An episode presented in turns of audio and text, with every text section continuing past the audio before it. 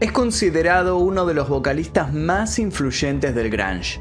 Fue el frontman de Alice in Chains, una banda que instauró una impronta muy particular que serviría de punto de partida para toda una nueva generación que buscaba una identidad por fuera de tantos prototipos que habían quedado obsoletos y ya no la representaba. Supo construir éxitos con una voz donde confluían el dolor y la furia. La sensibilidad y el poder que escapaban de su garganta hicieron que músicos contemporáneos lo admiraran tanto como sus fans. La noticia que había sucumbido a una sobredosis dejó a todos lamentados pero no así sorprendidos. Y es que su vida, en el último tiempo, había dejado de ser un gran misterio alimentado en muchas ocasiones por los medios para convertirse en un concreto camino hacia el infierno. Un camino del cual la fama, con todas sus promesas y esplendor, no lo pudo apartar, sino todo lo contrario. Un camino lleno de depresión, pérdidas personales, angustias y soledad. Un camino que lleva hasta el 5 de abril de 2002, el día que murió Lane Staley. Pero antes de comenzar con el video del día de hoy, quiero hacerles una pequeña recomendación. Mi recomendación va para Surfshark. ¿Qué es Surfshark? Es una VPN que les va a permitir navegar por lugares en donde actualmente ustedes no pueden acceder. La VPN Surfshark los conecta de manera automática al servidor más rápido que encuentre es muy fácil de instalar y de utilizar en muchos dispositivos con una sola suscripción. Y hablando de instalar, les dejo aquí debajo el link para que se lo instalen con un 83% de descuento y 3 meses gratis. Pero ¿quieren saber qué más se puede hacer con Surjack? Bueno, muy fácil. Ahora que se está volviendo a viajar, van a poder comprar pasajes de avión con precios de otros países, comparar desde dónde sale más barato y comprar justamente ese. Además, van a poder acceder a sitios, videos o redes que se encuentren bloqueados en su país. Y hablando de videos, van a poder desbloquear las 15 bibliotecas de contenido de Netflix, o sea que van a poder ver series o películas que no se encuentran desde donde están ahora. Además de eso, les cuento que tienen asistencia personalizada las 24 horas del día y una garantía de 30 días, o sea que lo pueden usar 30 días, un mes completo y si no les gusta, les devuelven el dinero. Así que, ¿qué están esperando para instalar Surfshark? Les dejo el link personalizado, lo bajan desde ahí y después me cuentan qué tal les fue.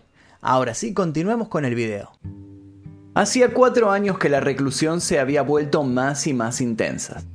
Desde 1998 se lo veía poco. Claro, por supuesto que se lo seguía escuchando. Los temas que cantaba seguían vigentes en las radios y en los auriculares de millones de personas. Pero, ¿qué había sido de su vida? Casi nadie lo sabía, se lo preguntaban tanto sus fans, las personas que lo conocían tal vez de oído, hasta sus compañeros de banda. Poco a poco había logrado crear una distancia insalvable entre él y su entorno. Pero no hablamos de una distancia física porque después de todo, todo el mundo sabía que él se encontraba 24/7 encerrado en su condominio que había comprado en Seattle. Generalmente estaba intoxicado o jugando videojuegos o algo de eso. Pero en los últimos tiempos ni siquiera salía a la calle para comprar la droga que lo estaba hundiendo en un pozo del cual ya nunca saldría. Su fortuna, estimada en 5 millones de dólares, fortuna proveniente de su innato talento para construir hits oscuros, le daba la chance no solo de acceder a abultadas cantidades de cocaína y heroína, también le permitía que esa cocaína y heroína llegaran hasta la puerta de su domicilio sin que él tuviera que levantarse del sillón. Día tras día, su cuenta bancaria retrocedía unos cuantos dígitos y él se acercaba más y más al peligroso borde del abismo definitivo. Ya había saltado en varias ocasiones, pero esta vez era diferente. Esta vez la boca que se abría frente a él era otro tipo de boca. Era la de un monstruo, de lo inevitable. El momento que siempre le había parecido lejano, ahora lo esperaba, a la vuelta de la esquina.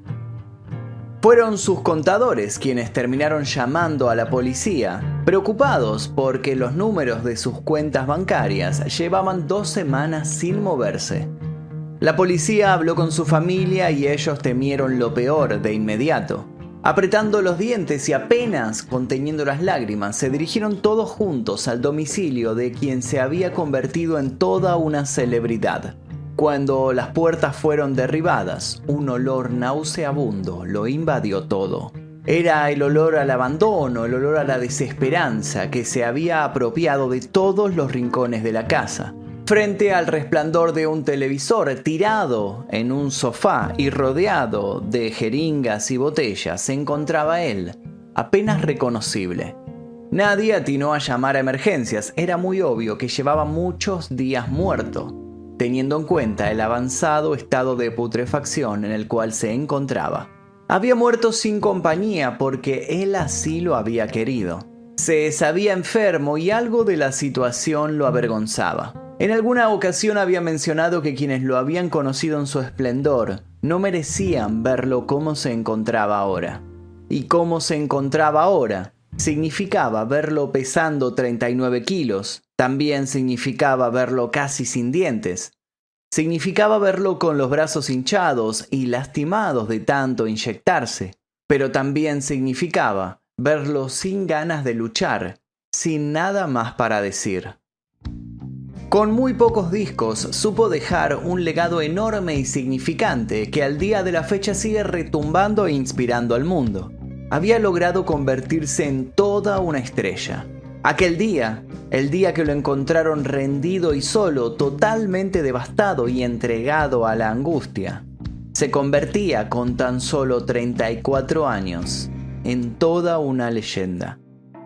Leigh Thomas Staley Nació el 22 de agosto de 1967 en Seattle, cuna del grunge que años más tarde lo reivindicaría como uno de sus ciudadanos ilustres de la contracultura. Si bien provenía de una familia acomodada, atravesó una infancia difícil. Su padre tenía problemas de adicción.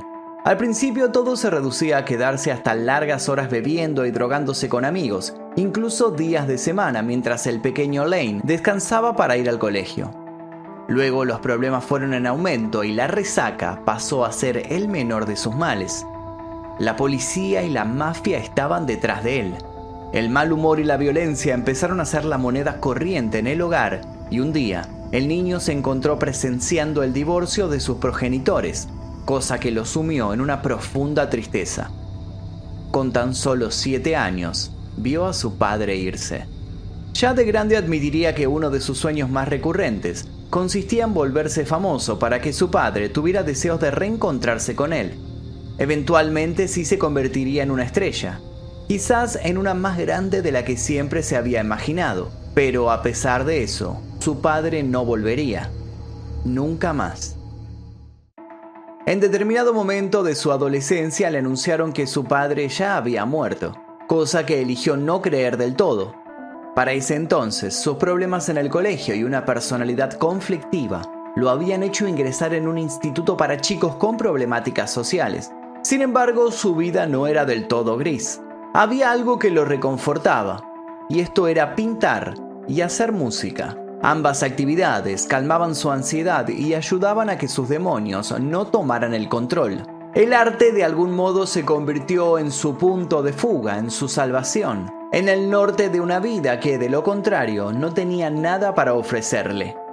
Cantar y pintar se transformó para Lane en algo más que un hobby o pasatiempo. Para poder ir a recitales o adquirir nuevos cassettes, Lane se empezó a ganar la vida como repartidor de diarios o ayudante de carpintería, entre otras cosas. Fueron años en donde el entusiasmo que sus pasiones le generaban le dio un poco de tregua, otorgándole momentos felices en los que podía conectar con su entorno. Por esos años incluso practicó deportes, todo con la intención de estar en forma para lo que amaba. A mediados de los 80 formó parte de una banda que hacía tributos. Luego de pasar por la batería, Lane se dio cuenta que su voz, desgarrada y llena de ira, causaba un gran impacto en todo aquel que lo escuchaba. Cuando cantaba podía canalizar todo aquello que de ningún otro modo podía sacar de su interior había encontrado su gran poder y se prometió no desperdiciarlo. Y al menos durante un tiempo, no lo hizo. En el verano de 1987, el guitarrista Jerry Cantrell Se dirigió a una fiesta y al llegar a la misma se encontró con un joven de pelo rosa y enorme sonrisa como centro de atención. Jerry y el joven no tardaron en trabar amistad. Había entre ellos un innegable magnetismo. De hecho, por ese entonces, Jerry no tenía lugar donde vivir y el joven, sin dudarlo, lo invitó a su lugar de residencia, una humilde pero no por eso menos acogedora sala de ensayo, algo venida a menos y con olor a sudor y orina en las paredes. Jerry se quedaría en ese lugar por poco más de un año, no porque el lugar le resultara particularmente atractivo, sino porque allí escucharía cantar al joven de pelo rosa. Su voz, con la que podía lograr armonías únicas, tenía un matiz desolador y brillante que lo cautivó de inmediato. Entonces, ambos formaron una banda. El joven de pelo rosa, claro, no era otro que Lane, y esto que estoy narrando no sería otra cosa que el génesis de una banda que luego se llamaría Alice in Chains. Una banda que llegaría a vender 30 millones de discos en todo el mundo. En 1998, apenas una década más tarde de ese encuentro en esa fiesta, Lane estuvo por última vez en un estudio con aquella banda que lo llevaría a convertirse en un ícono. Grabaron dos temas y el encuentro tuvo un sabor un poco amargo. Para ese momento, Lane estaba empezando a opacarse. Las piezas dentales que se le estaban cayendo hacían impacto en los estribillos de los temas. Y su comportamiento era un poco errático. Sus movimientos eran lentos y muy cuidados, se lo notaba algo pálido y bastante agotado. Nada indicaba que había sido él quien había logrado detonar a miles de adolescentes en shows eufóricos. Ya nada quedaba en él de aquel joven de pelo rosa. El primer álbum de Alice in Chains, Facelift, fue una auténtica bomba. El sonido tomaba cosas del hard rock norteamericano, pero con una densidad y oscuridad digna de Black Sabbath. La canción Man in the Box consiguió un inusitado éxito de popularidad gracias en parte a la difusión de su video en MTV, que se encargó de censurar un pasaje de la letra. A su vez, el tema consiguió una nominación a los Grammy. Sería esa la primera de muchas nominaciones que la banda recibiría.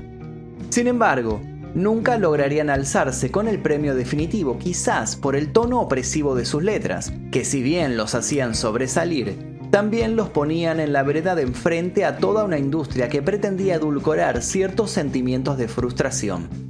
La gira promocional, de la mano de Iggy Pop y Van Halen, no hizo más que remarcar lo que a simple vista podía apreciarse. Alice in Chains había llegado para quedarse. Antes de que en 1990 llegara a su fin, Facelift ya era un disco de oro. Pero, ¿cómo se tomó Lane todo esto? Bueno, la verdad es que no se lo tomó muy bien.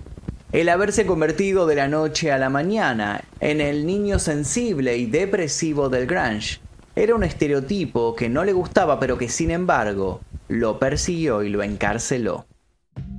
El cuarteto no se quedó solamente con ese primer éxito, sino que grabaron tres discos de estudio más con Lane en voz y un par de álbumes en vivo, como el Unplugged de 1996, cuando el frontman comenzó una espiral descendiente al más terrible de los abismos. Pero no nos adelantemos. Dirt fue editado a finales de 1992 y se colocó en el puesto número 6 de Billboard. Alcanzaría tres discos de platino. Nuevamente, las letras, llenas de paisajes desalentadores, pusieron los ojos sobre Lane, que empezó a ser parasitado por periodistas sin escrúpulos. Fue en ese momento cuando se comenzó a especular con su posible adicción a la heroína, que se habría potenciado cuando la banda inició en 1993 una intensa gira de seis meses de duración, tiempo suficiente para que el joven coqueteara con cuánto exceso se le cruzara en el camino. Cuando los miembros de la banda regresaron a su hogar de la gira, descubrieron que habían sido desalojados por no pagar el alquiler esto lo llevó a mudarse a London Bridge Studios, donde darían el próximo gran paso, la grabación de un EP que los terminaría por consagrar. Jar of Flies demostró que Alice in Chains podía encabezar las listas incluso con las pistas más suaves. La voz de Lane siguió recibiendo halagos. Su posibilidad de doblarse a sí misma le otorgaba una belleza única e inusual. Escrito y grabado en tan solo una semana, el mencionado EP llegó a lo más alto en los Estados Unidos. Alice in Chains no se cansaba de romper récords con una velocidad abrumadora. Sin embargo, no hubo giras de promoción. Lane estaba deteriorado y todos supusieron que un poco de descanso volvería a encarrilarlo. Eso y por supuesto también un poco de rehabilitación. Lane pasó un tiempo en una clínica. Por ese momento recuperó un poco su naturaleza inquieta y grabó proyectos paralelos en colaboración con otros músicos reconocidos. La planificación de un nuevo disco se hizo realidad en abril de 1995, cuando la banda entró en el estudio para grabar su tercer álbum de larga duración. El trabajo debutó en el primer puesto en Estados Unidos y consiguió el disco de platino a las dos semanas. Titulado simplemente como Alice in Chains, es considerado por la crítica como el último gran disco grunge que se lanzó, ya que la mayoría de las demás bandas del movimiento cambiaron su sonido a uno más accesible o directamente se disolvieron por problemas internos. La llegada a la cima acabó por destrozar los ánimos de Lane, que se introdujo cada vez más en el oscuro mundo de la heroína, lo que impidió nuevamente la realización de una gira. Con una popularidad en creces, la banda se tomó un prolongado descanso que terminaría en 1996 con la grabación del ya mencionado MTV Unplugged, un unplug que hoy en día es considerado mítico. Un unplug donde Lane confundió algunas letras y tuvo momentos en los que muchos aseguraron ver los primeros síntomas de la estrepitosa caída en la que se convertirían sus años de allí en adelante. Poco después, Alice in Chains dio su último concierto con él. Los que allí lo vieron no eran conscientes de que a partir de ese momento el músico empezaba a despedirse paulatinamente de todos.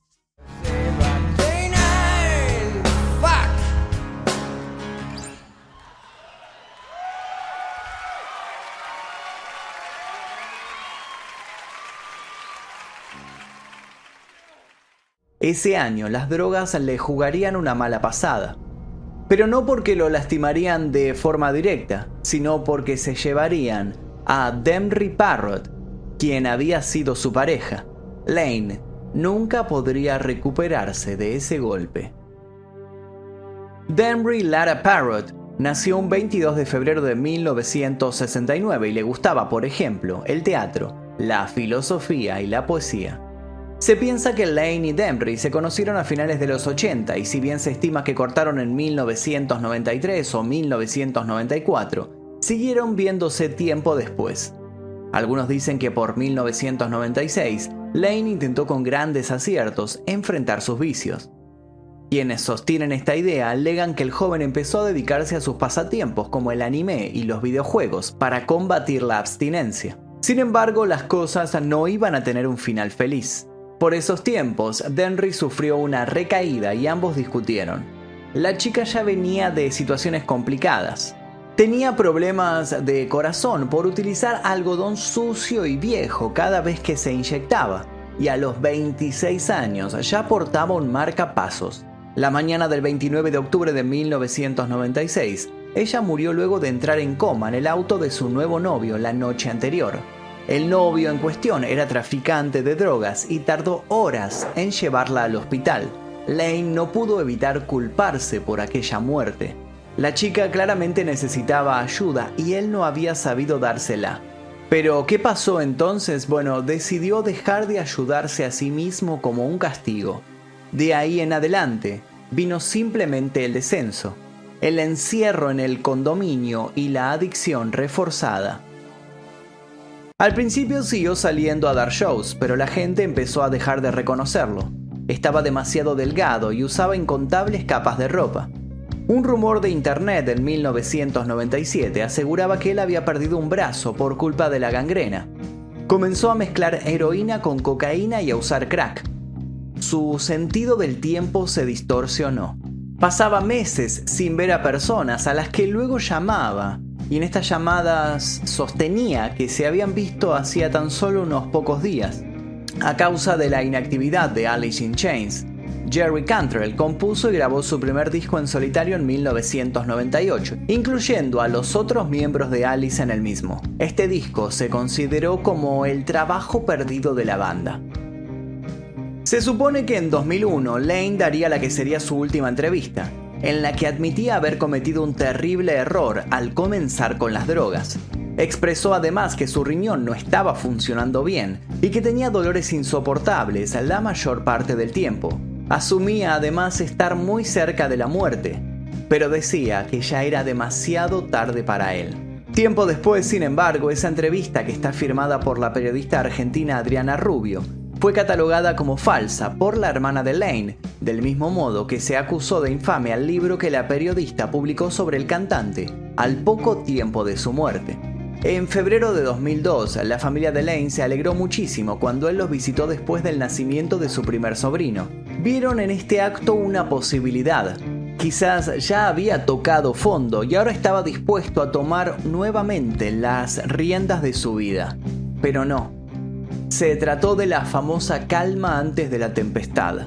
La foto que su madre le tomaría a Lane ese día sería la última foto que se le tomaría con vida.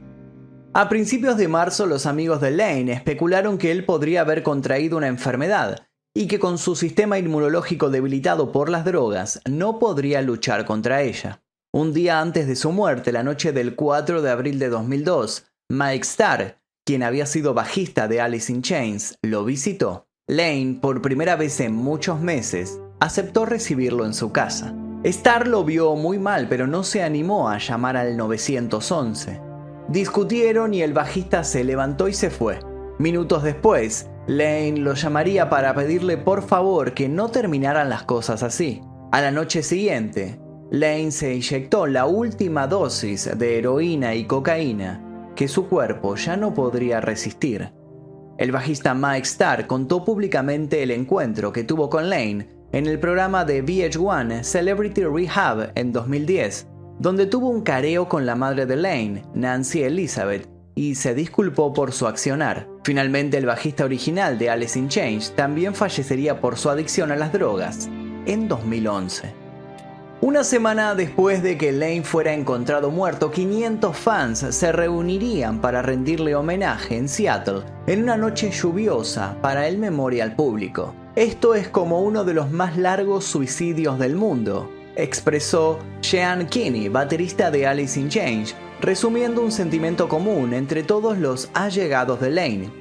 Si bien el cuerpo de Lane se encontró el 19 de abril, la autopsia reveló que murió el 5 de ese mes, es decir, el mismo día que Kurt Cobain, pero ocho años después. En 2009, Alice in Chains volvió a la actividad con William Doval en voces, con buena aceptación por parte del público y también de la crítica. Muchas son las polémicas en torno al grupo de amistades de Lane.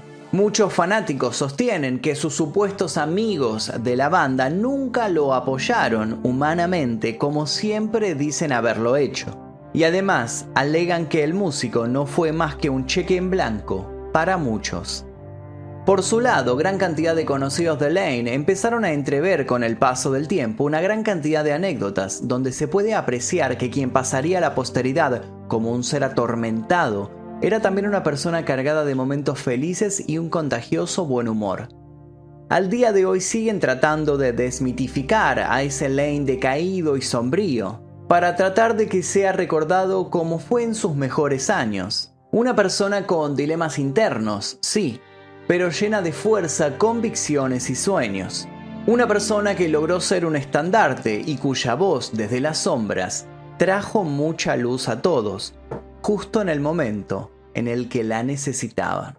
Y hasta aquí la historia de hoy, espero que les haya interesado, me pidieron muchísimo este video, así que espero que las personas que me lo han pedido lo estén viendo ahora. Eh, si les interesó les dejo, les pido por favor que dejen su like aquí debajo, eh, que activen notificaciones, se suscriban y yo les dejo un par de recomendaciones aquí para que sigan haciendo maratón en este canal. Sin nada más que decir, me despido. Mi nombre es Magnus Mephisto y esto fue El Día Que...